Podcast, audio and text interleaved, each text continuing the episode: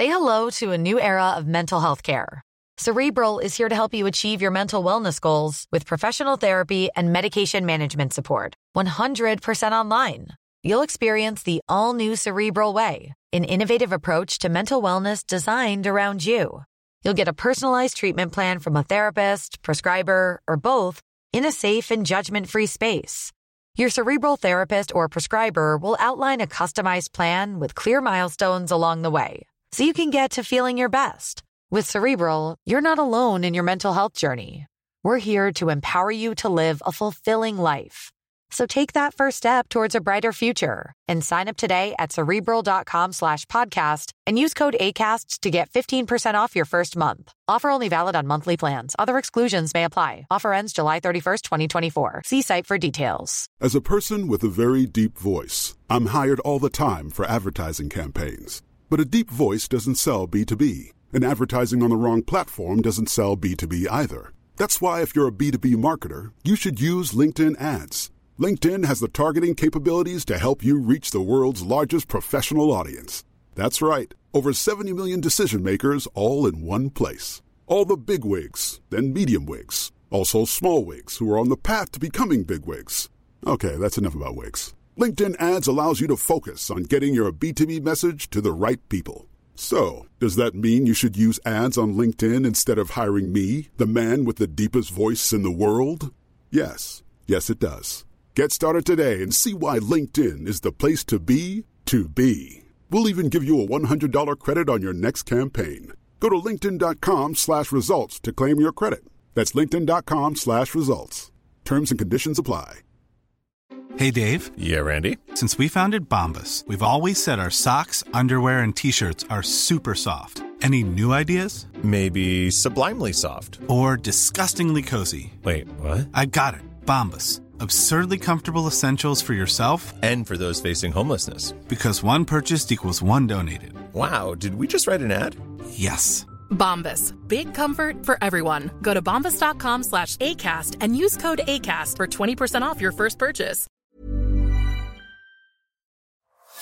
Bienvenidos a una nueva entrega de este su programa Los verdaderos códigos con Jay Combes. Suscríbete a este canal porque todas las semanas compartimos contenido nuevo, interesante y divertido. Así que no esperes más, suscríbete ahora. Hoy tenemos nuevamente a Nelson Conde, quien nos trae sus experiencias a casi seis meses de haberse hecho una operación de trasplante de cabello en una clínica turca en República Dominicana. Y en aquella ocasión él tenía solamente 24 horas de su cirugía y nos contó su experiencia de cómo fue el proceso desde llegar a tomar la decisión de hacerse el trasplante de cabello hasta cómo fue todo el proceso vivido hasta las primeras 24 horas de cirugía. Hoy nos acompaña nuevamente y nos va a explicar cómo ha sido el desarrollo de ese posoperatorio, de cómo ha sido esa recuperación, la forma de dormir, cómo fue la sensibilidad postoperatoria, cómo fue adaptarse a una nueva vida social, cómo fue ese trauma de perder el cabello que pasa al primer mes y cómo luego se recupera y comienza a poblarse. Y veremos si para él habrá valido la pena haber vivido esta experiencia. Bienvenido. Nelson nuevamente a este Los Verdaderos Códigos. Eh, no, gracias Joel a ti por, por invitarme, de verdad que sí. Y nada, vamos, vamos de inicio con cualquier duda que tú tengas. Pa. La última vez que tú y yo nos vimos para estos fines fue el primer podcast que se grabó de Los Verdaderos Códigos. Sí. Y tú tenías una venda blanca en la parte de atrás. Y tenía la cabeza afeitada. Y tenía la cabeza afeitada que yo nunca te había visto a Caco. Y también tenía la cabeza hinchada. No era lindo, ¿no? y yo dije, coño, cuánto valor tiene Nelson, porque aparecer en un podcast, en el primero, el Prime, como un maldito loco, tiene que ser una gente que tiene su autoestima, coño.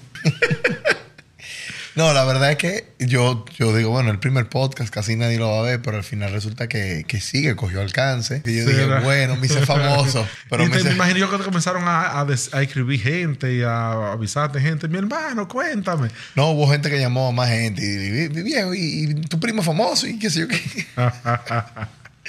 Hermano, No, nada. mu- muéstrame a la cámara antes y un después de cómo estaba tu cabeza y cómo está hoy, seis meses después. Y Dios mío, tú esa melena, muchacho. Tú sabes que yo tenía un poco el, el, el temor. Tú sabes que uno no tiene como el cabello igual en toda la cabeza. No. O sea, incluso tú mismo, tu pelo de la barba es de una forma, tu pelo de la ceja es de una forma, y en la misma cabeza lo de atrás, lo de adelante, lo de arriba. Y decía, concho, ¿cómo va a quedar eso? Ahorita le queda un afro, le queda, tú sabes, cualquier lo que era. Que no era él. Sí, otra gente. Con respecto a eso, yo nunca tuve ese tipo de duda, pero me di cuenta de algo muy, muy bueno. Y fue que después que me hicieron el implante, lógicamente lo primero, los primeros meses el tema fue que yo no tenía mucho cabello, pues empezó a crecer, empezó a crecer y de repente se cayó todo. Pero ahí me lo avisaron que eso iba a pasar. Que se cayó, que se iba a caer. Sí, que se iba a caer todo y luego iba a volver a crecer. Y efectivamente pasó así mismo. Luego empezó a crecer hasta el resultado que tengo ahora, que como tú, como, bueno, como lo acabamos de ver en cámara, de verdad que tengo mucho cabello. Lo que me sorprendió fue que el pelo que ya yo tenía era un pelo desgastado, porque como yo te conté en, el, en, el, en, en la entrevista anterior, en el podcast anterior, cada vez el pelo se hacía más fino, más fino, más fino. Y por eso que el pelo termina cayendo. El pelo lo que pierde entonces es grosor. Grosor, hasta que el folículo y no ya, lo puede agarrar. ya no le cabe en el, en el folículo. Y el folículo lo empieza a soltar y en un momento que se cayó tantas veces que el folículo muere. Yo descubrí después de la operación que yo tengo el grosor de cuando yo era joven. Si el pelo de aquí, el pelo que toman en el lateral y te lo ponen arriba, tiene el grosor de cuando tú eras joven. O sea, mi pelo ahora mismo es mucho más grueso que el pelo que yo tenía antes de la operación. Pero yo hago memoria y era del grueso de cuando yo era joven, de cuando tenía 15, 16, 17 años de edad. Vamos al punto donde yo te dejé. Yo te dejé a 24 horas de la operación. Sí. ¿Qué pasó en la próxima eh, semana o dos semanas en cuanto a la forma de dormir? Que era una forma, tú sabes, sentado, con almohada, lo loco.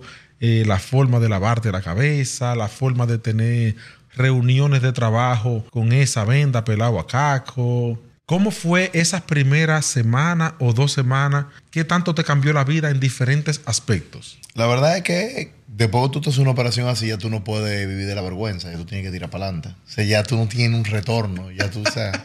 Y el médico te dice que no- Echate a sinvergüenza. básicamente, el médico te dice que no te puede poner gorra, el médico te dice que no te puede poner una venda, no te puede poner nada. Entonces tú tienes que salir de manera obligatoria así, todo.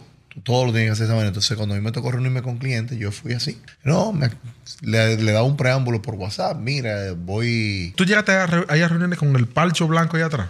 No, porque después de ese sí me ponían, el siguiente día me ponían como una bendita más, más pequeña, hasta que ya al final no tenía nada. Yo creo que al, al segundo día, o sea, tú fuiste a las 24 horas, a las 48 horas, vuelven y te lo cambian por algo más sencillo, que se veía mucho Menos aparatoso. menos aparatos. Sí, fue a partir de ahí que yo sí tuve alguna reunión. Entonces, la verdad es que uno pierde la vergüenza porque tú no tienes opción. O sea, no es de que, ay, bueno, déjame ver cómo me arreglo. eh, No, no. ¿Y la hora de dormir? Esa parte sí fue incómodo, por lo menos la primera semana y media, dos semanas. O sea, tú te sientes todavía la semana, tú sientes la cabeza con anestesia. No es que tú no sientes, pero sí la sientes todavía muy hinchada, muy inflamada, muy, muy grande, todo. Entonces tú, cuando a ti te dicen ya a partir de hoy, porque a mí me pasaron unos videos eh, y básicamente que yo podía ir haciendo cada día y cómo debía irme lavando la, eh, la cabeza durante el proceso. Que la, la primera dos semanas era todos los días, un lavado, tú sabes, especial. Pero la primera dos semanas fue difícil el dormir, mucho, como tú O sea, duerme acostado, normal, con tus almohadas normal, o tiene que dormir sentado, como el mito. No, no, no, yo, yo dormía acostado, semi acostado. Eso, yo ponía muchas almohadas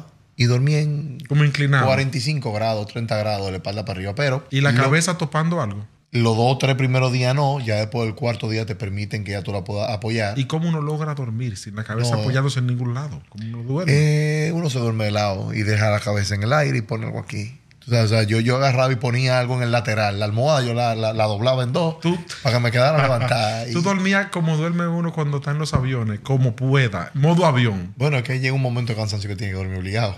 descocotado completamente. Pero la realidad lo difícil no fue el dormir con la cabeza levantada. Lo difícil fue cuando me dijeron que la podía apoyar. Tu ¿Cómo cabe- va a ser? Oye, lo que pasa es que tú no sientes tu cabeza igual. Meses tú duras sin sentir tu cabeza igual. Es tan abrasivo eso de que te saquen los folículos de la parte de atrás. O sea, se siente. Mira, tú sabes que son dos procesos de la operación, como conté la primera vez, que uno es atrás, otro es arriba. Primero sacan, extraen y luego entran. Bien, la parte que duele y no duele. Realmente la operación, el postoperatorio, el dolor es nulo, es molesto. Porque tú entonces afinca la cabeza y tú sientes líquido. Entonces, cuando tú te apoyas, tú te sientes como hinchado. La hinchazón mientras tú no te apoyas, tú no la sientes. Pero en el momento que te hacen así, tú empiezas a sentir ese líquido y eso, tú sientes el duro. Y eso es lo que se vuelve incómodo, pero no hay dolor. Postoperatorio, el dolor es cero. Ok. Yo podría decirte, o sea, que, que si fuera por mi, mi experiencia postoperatoria, no hay, no, no hay dolor. Tú te comenzaste a quedar con una calvicie que tú, que tú la tenías en negación hasta que la fotografía habló por ti. Y después de eso duraste un tiempo largo barajando hacerlo. Literal. A cinco meses, casi seis, de haberte operado, ¿te arrepientes de no haber hecho eso antes? A decir, coño, pero yo, de- yo lo que tuve fue perdiendo el tiempo. Sabía que hacerlo y ya. La verdad, no. No. Mira qué pasa, como, como te había contado, yo no esperaba estar total, totalmente calvo. Ya yo estaba crítico, pero todavía había algo ahí. Mientras más cabello se me ha caído, se me había caído, yo entiendo que la operación quedó mejor. Porque al momento de implantarme, yo, o sea, te hablo también por experiencia de otras personas. Yo tengo primos, amigos que Que a lo mejor se hicieron Se operación. hicieron una eh, operación a eh, temprana A edad. temprana, entonces después la, tuvieron que repetir cuando se le cayó el resto que se le iba a seguir cayendo, porque tu pelo natural sigue cayendo. Si tú no tienes planes de morirte en los próximos dos o tres años, eso es posible que te pase también. No. No estoy seguro, te voy a explicar por O qué. sea, a los 10 años a partir de ahora, si tu calvicie sigue rodando para atrás, a lo mejor no va a tener en la frente, pero va a tener un claro aquí arriba, ¿no? Puede ser que me aclare un poco, pero ya no el total. Porque cuando a mí me operaron, a mí me operaron todo, de aquí adelante hasta aquí Hasta atrás. arriba, arriba. Y me añadieron cabello para el futuro. Por eso yo digo, yo mm, me siento bien de haber esperado mucho para haberme la hecho. Porque esa espera hizo que se me cayera más y más y más y más. Y yo, cuando yo estaba en el nivel crítico fue que yo fui a hacerla. Entonces yo entiendo que el implante que me hicieron fue el, la- el- se aprovechó al, al máximo, de verdad. Entonces, si tú te fijas, tú tienes que hacer memoria de antes de, porque no tenemos un video para las personas que ven el, el programa, de antes de yo haberme hecho la operación. O sea, la gente me vio directamente ya sin cabello. Pero tú recuerdas antes, yo tenía claros. Yo tenía claro, claro, claro. Pero esta densidad que se me ve a mí ahora mismo aquí adelante, la cantidad es nueva. Entonces, ese pelo ya no se cae. No, ese no se cae. Yo le estoy diciendo si sigue corriendo para atrás. Yo te lo digo porque yo tengo un amigo cercano que se hizo la cirugía y tuvo todo bien, pero cuando la cuestión siguió corriendo para atrás, lo que estaba adelante no tenía problema, pero el hoyo se armó aquí atrás. Yo tenía la misma preocupación, pero cuando estaba en la operación y luego de la operación vi que ahí me abarcaron cabello de aquí hasta atrás. Hasta o sea, atrás, me hicieron- llenaron. O sea, donde yo tenía, ellos me pusieron más. Porque dijeron, en el futuro se le va a caer. Quizá no tenga tanta densidad como ahora, porque tenía todavía mucho atrás. Y se me caiga la mitad de lo, de, de lo que tenía, pero yo entiendo que va a quedar. O sea, no voy a llegar a cero. Tú sabes que yo eh, en ese podcast escuché una palabra por primera vez en mi vida, que es minoxidil. Yo no había escuchado eso nunca hasta que tú lo dijiste. Y a raíz de eso comencé a buscar en internet qué es lo que era eso y vi muchísimos testimonios en YouTube de gente antes y después utilizando ese fármaco, que es un fármaco para la alopecia, que tiene que ver con aplicaciones tópicas y que es a exageradamente largo plazo. O sea que la gente dice, bueno, tengo resultado a los seis meses, tengo resultado a los tres meses, a los un año, al año y medio, a los dos años de aplicación, tenían resultados y efectivamente, a, menos que sean publicidad engañosa, hay muchos testimonios de personas con resultados que tú dices, mierda, estaba así y mira, un año después de aplicarse eso está de otra forma.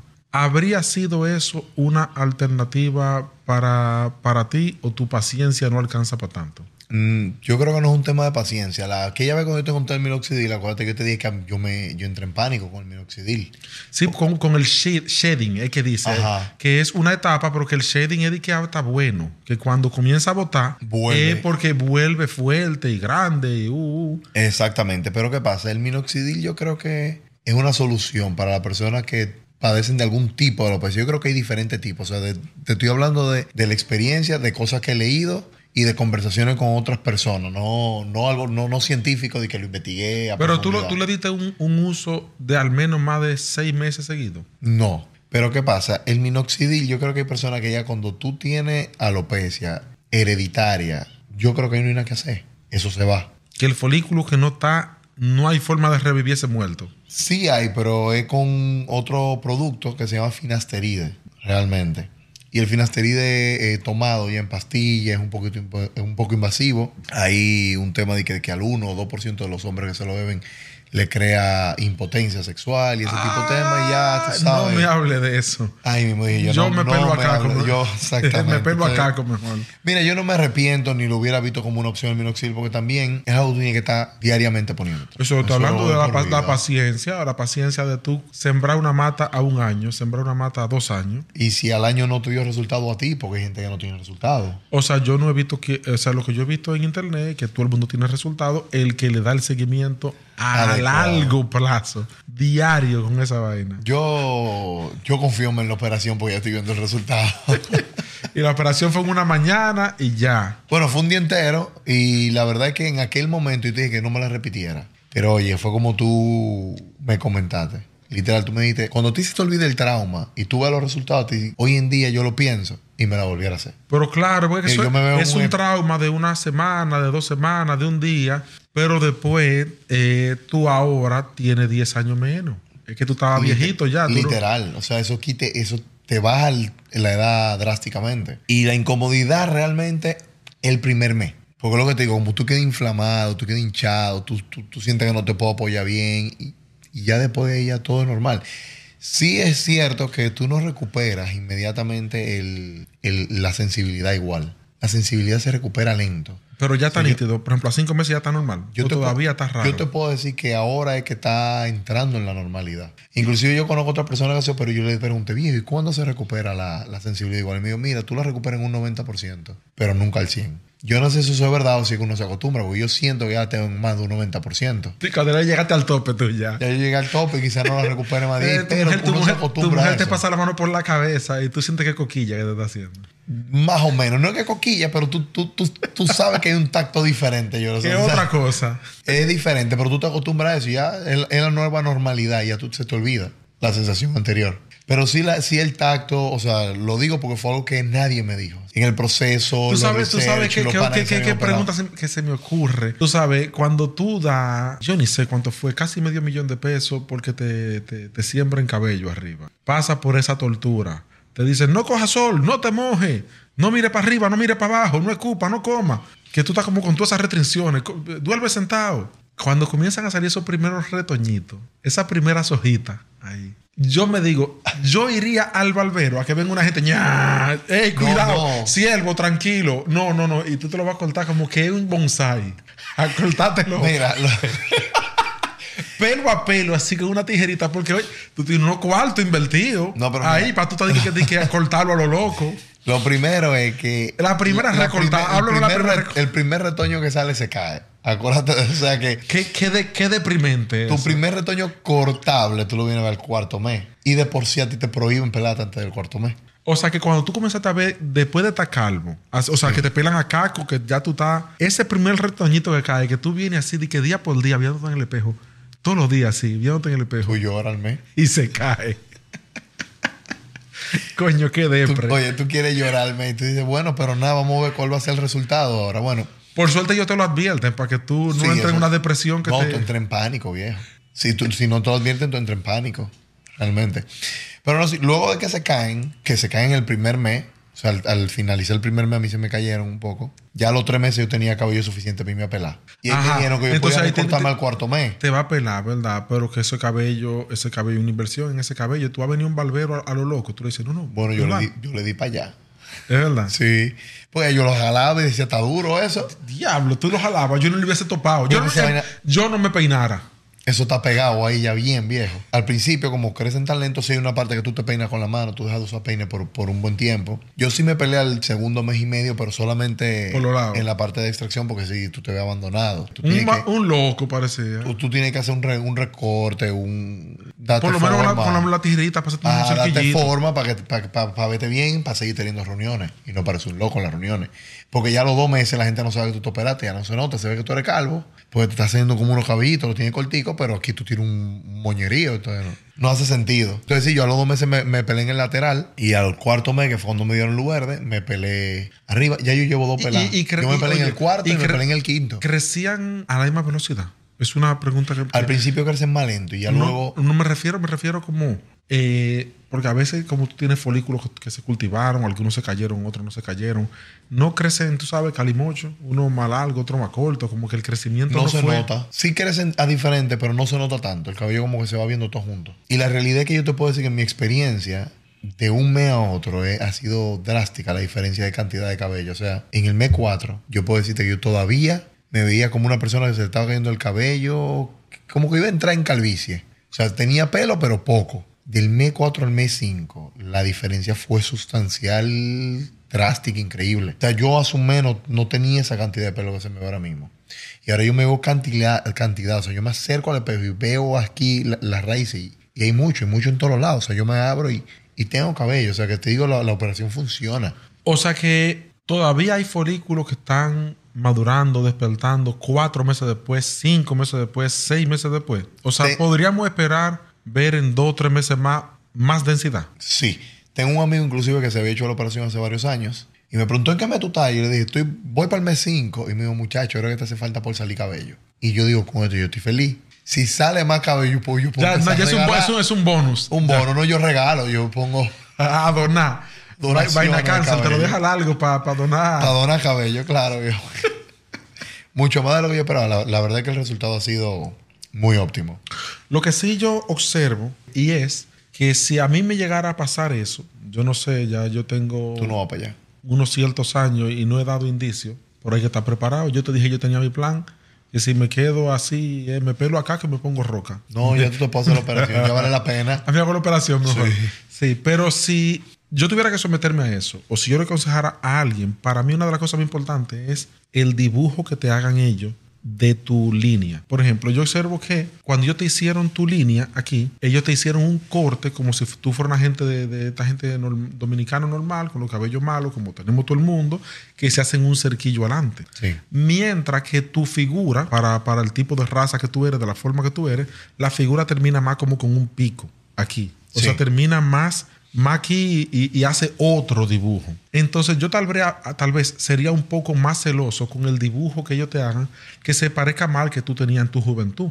Porque ahora tiene un cabello tupido, pero con un, con un dibujo nuevo, es una nueva cara. Mira, no, no nomás el dibujo, realmente ese es la única, es el único tema donde yo quedé no conforme. O sea, vos tienes como un cerquillo eterno ahí porque, o sea, ellos te plantaron y te lo plantaron derechito. Sí, pero en la práctica, eso no está tan derechito. O sea, que el, el nacimiento del cabello más natural, es- más caótico. Sí, entonces, ¿qué pasa? Esa es la única parte en la que yo no quedé muy conforme, pero durante la operación o antes de la operación, cuando ellos me dibujaron, yo, tú sabes, ellos me agregaron frente. Vamos a empezar por ahí, o sea, mi frente realmente no. Ya no. estaba como aquí arriba. O sea, yo tenía que tomar dos opciones. O no sabía dónde terminaba la frente o le ponía un freno a la frente. Entonces yo decidí poner el freno con la operación aquí. Porque realmente mi frente inicia, termina aquí. Entonces todo eso de ahí, aquí arriba, Sería poner cabello. ah, falta cabello.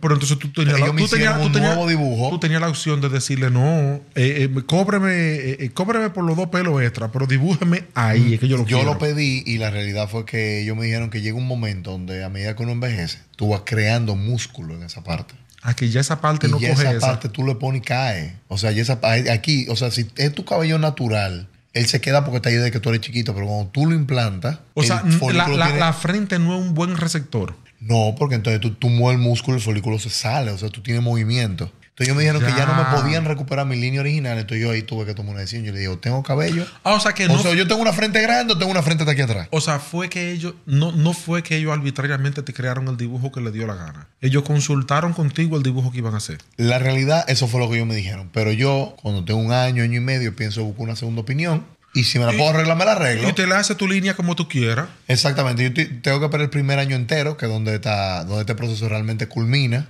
Y ahí yo buscaría una segunda opinión. Pero la información que ellos me dieron allá, porque fue lo primero que yo observé, hey, me subiste un centímetro y medio de, de frente. Ah, o sea, tú te diste cuenta en el momento Claro. le dijiste, dime, no, Oh, no era ahí que estaba, ya tú la querías como cuando, cuando tenías 12 años, tú Ah, la querías. era ahí, yo tenía tres dedos de frente y ahora tengo cuatro. Dije, esto no funciona así, espérate, yo quiero mi fe. Y ellos me explicaron, mira, frun, frun el ceño, ah, mueve la frente. Tú tienes la medida de que tú fuiste, de que cuántos centímetros, no, yo tengo, yo tengo tres dedos de frente. Claro. Lo que ustedes quieran. Cuando ellos me dibujaron allá arriba, yo dije, espérate, no, ahí tú en cuatro. tú me añadiste más frente que el carajo, pero no.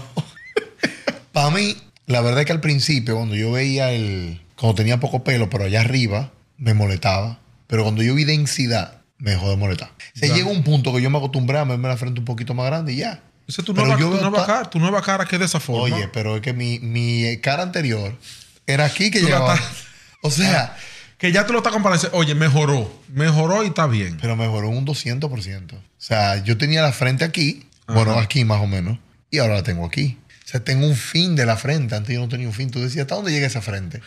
Ya, O sea, hasta, a- hasta el infinito. La, pregunta, la pregunta que no tiene respuesta, ¿hasta dónde le llega la frente a un calvo? ¿Tú entiendes? Ya yo estaba preguntándome eso, ¿hasta dónde me va a llegar la frente? Pero cuando yo me hice el implante, y bueno, ya por lo menos hay una línea. Al principio me molestaba más que cuando vi el pelo tupido. Porque yo lo vi tupido y me veo en el espejo y me puedo peinar bien. Llega un momento que dice, ya, eso no molesta. Yo no me he hecho ninguna operación, pero por ejemplo, yo no, después de haberme una operación, hacerme una operación como esa, pasar por ese proceso, eh, volver a recuperar tu pelo, yo no aceptaría que ninguna pareja diga que se coja con el fetiche de que de, de que de jalarme los moños. Yo nunca he tenido una pareja que tiene ese fetiche. que te jale así, que te como que dice, "Ay, que agarrar no, no, no, cójase como otra cosa. Agárrate una sábana, agárrate una vaina. Agarra, agarra lo que sea, no te agarrando ningún moño. Yo he costado demasiado esfuerzo y, y dinero a mí.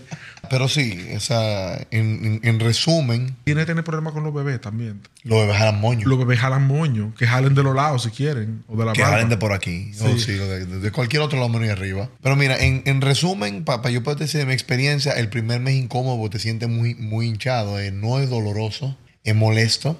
En el trayecto del proceso tú encuentras que hay algunos cabitos que te nacen enterrados y tú tienes que como que tratar de desenterrarlos para que, para que salgan. pero tú- ¿Cómo, ¿Cómo va a ser, siervo? O sea, como la barba. como hay- la barba, que porque hay- el pelo está allá abajo, el Sí, folículo pero nuevo está ahí enterrado. Uno está acostumbrado como hombre a que de repente hay un pelo en la barba, rebelde, que nace donde le dé su gana, nace para adentro. Bueno, pues tú te Pero pasa- no- eso nunca le pasa a nadie en la cabeza. Bueno, pero cuando a ti te acaban de poner un folículo que se le cae el pelo y no hay nada, ahí tú tienes una cicatriz cerrando, porque la cicatriz queda arriba del folículo que te acaban de implantar. tú tienes esa Entonces tú costra. tienes una costrica, una vaina y hay pelos que empiezan a nacer ahí abajo. Entonces, esas son de las cosas que yo pude observar. Primera vez que, que nadie lo dice. Eso en mi vida. O Por sea, eso- diache, la gente eso con que- pelo enterrado en la cabeza. ¿y por es eso lo que voy y por eso que te estoy tratando de dar Es un una barba que con- tú tienes en la Por eso que te estoy tratando de un resumen con, con las cosas que nadie explica. Hay cabellos que, que te salen enterraditos en, en- en la cabeza, que antes nunca me pasaba, y tú de repente tienes un puntico que parece como una espinillita, como en la barba, y tú tienes que buscar a un amigo, una novia, una vaina. Mira, ayúdame aquí, quítame esto. O sea, alguien que te ayude, la hermana, el primo, qué sé yo.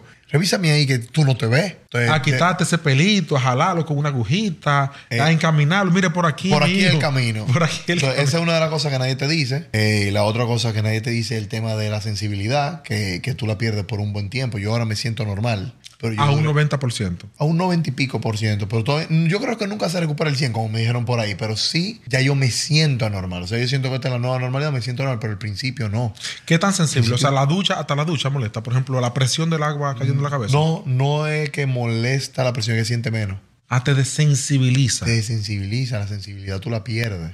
Ok. Entonces, tú sientes menos sensibilidad arriba. Es más, arriba tú nunca tienes dolor, ni siquiera donde la presión. Arriba no duele. O sea, Tú estás- tú estás- a- arriba donde tú tú te implantaron, eso está. Tú tienes superpoderes. Tú aguantas cocotazo y, y no tendría problema. Pero aquí, que fue donde, en, en lo lateral y atrás, donde tú te sientes inflamado. La parte más abrasiva es la parte de atrás a donde te extrayeron Sí. o es más abrasivo arriba No. donde te sembraron. Donde te sembraron es como que se recupera de manera natural y sin dolor y si no se da cuenta el cuerpo. Pero donde a ti te extrayeron, te abrieron hoyo y quitaron una parte de piel, donde quitaron algo de ti, ahí Esa fue la parte violenta. La Sí. parte agresiva en, en la, en parte donadora. y en la recuperación también. En todo el proceso. Arriba es súper sencillo todo. O sea, arriba lo único que tú tienes menos sensibilidad. Abajo tú tienes hipersensibilidad. O sea, todo, o sea, tú te pones opuesto. están opuestos. Aquí tú empiezas a tener sensibilidad, te duele todo un poquitito, pero cuando yo digo dolor loco es un dolor mínimo, para que no se malinterprete, no duele. Pero donde tú sientes molestia, donde tú sientes eso es acá, atrás, en los laterales, donde te extrayeron. Ahí eso es lo que más te toma tiempo, tú como sentirte cómodo con eso. Sin embargo, tú recuperas tu sensibilidad normal en lo lateral y atrás en menos tiempo y arriba tú duras más sin sensibilidad, más tiempo, según mi experiencia. Esas son de las cosas que no te explican ni donde te operan. Mira, tu sensibilidad va, va a variar, tú vas a recuperar la sensibilidad más para adelante, aquí vas a sentir hiper- Tú me pasabas un dedo aquí, era como si tú me hubieras pasado una aguja así. Cortando. Atrás, arriba tú me pasabas un dedo y yo te decía, loco, ¿y qué fue? No pasó O sea, nada. no pasó nada. Entonces eso se va recuperando más al paso. Eh, y al final, o sea, hasta, hasta donde voy, que vamos por cinco meses y algo, eh, vale 100% la pena. Yo creo que esto deberíamos repetirlo más o menos al año. Y vamos a ver si no se te cayó la mitad de lo que está ahí, si se sobrepobló más, eh, qué terminó pasando. Sí. Eh, men, vamos a dejar esto hasta aquí para darle el continuará de nuevo. ¿Te ¿Está parece? bien? No, no, me parece excelente. Dale, Men, continuará. Muchísimas gracias por Gracias, tu testimonio. Y vamos a ver, la gente se animen a... A ponérselo moño. Tú le dices a tú el que pueda, dele para adelante. Yo diría que sí. O sea, si tú tienes un tema de que te sientes que te ves un poquito más viejo, si tú tienes un tema de que, de que te preocupa tú, que yo, yo siempre he dicho, a mí no me preocupaba como yo me veía físicamente, pero después que me lo hice, el cambio del cielo a la tierra. Qué desgraciadito tú eres. Si tú sientes que te está afectando, si tú, si- y si tienes los cuartos, no mencionas, si tienes los cuartos para hacerlo, ese es un consejo Mira, para todo el mundo. Te si a ti- pregunto. si a ti te afecta, em- a mí no me afectaba emocionalmente, pero si a ti te afecta emocionalmente, coge un préstamo y halo.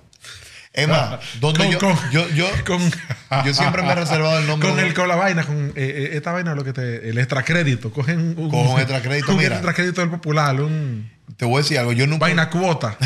lo paga. Y lo paga al paso, pero claro que sí, vale la pena. Eh, yo nunca he dicho el nombre donde me lo hice, me lo, me lo vuelvo y me lo reservo. Pero te puedo decir que en este momento, por el que viene el Día del Padre, vaina, no sé, tienen una oferta en 2.500 dólares. Es un regalo. 2500, Bumambán, Loco, Bumambán. 125 130 mil pesos dominicanos. Ya, lo que qué dolor. Tú te lo pudiste haber hecho ahí en, el, en la vaina del No, padre. pero yo tengo el resultado. Yo no me echo para atrás. Ya no te echas para atrás. No, no, no, no no. puedes pensar en eso. Entonces yo te digo, ha bajado mucho de precio los turcos han mejorado eso. Si a la persona que se sienten mal o que prefieren recuperar su pelo, que le den país y se lo van, que busquen la vuelta, que vale la pena. Men, muchísimas gracias. Comparte este video con personas que crees que le puede parecer interesante. Dale like y déjanos en la caja de comentarios qué te pareció el contenido de este episodio. Los verdaderos códigos están en YouTube, pero también puedes consumirlos en formato podcast. Así que búscanos en Apple Podcast y Spotify. Puedes encontrarnos también en las redes sociales, Instagram, Twitter, Facebook, con el nombre Los Verdaderos Códigos.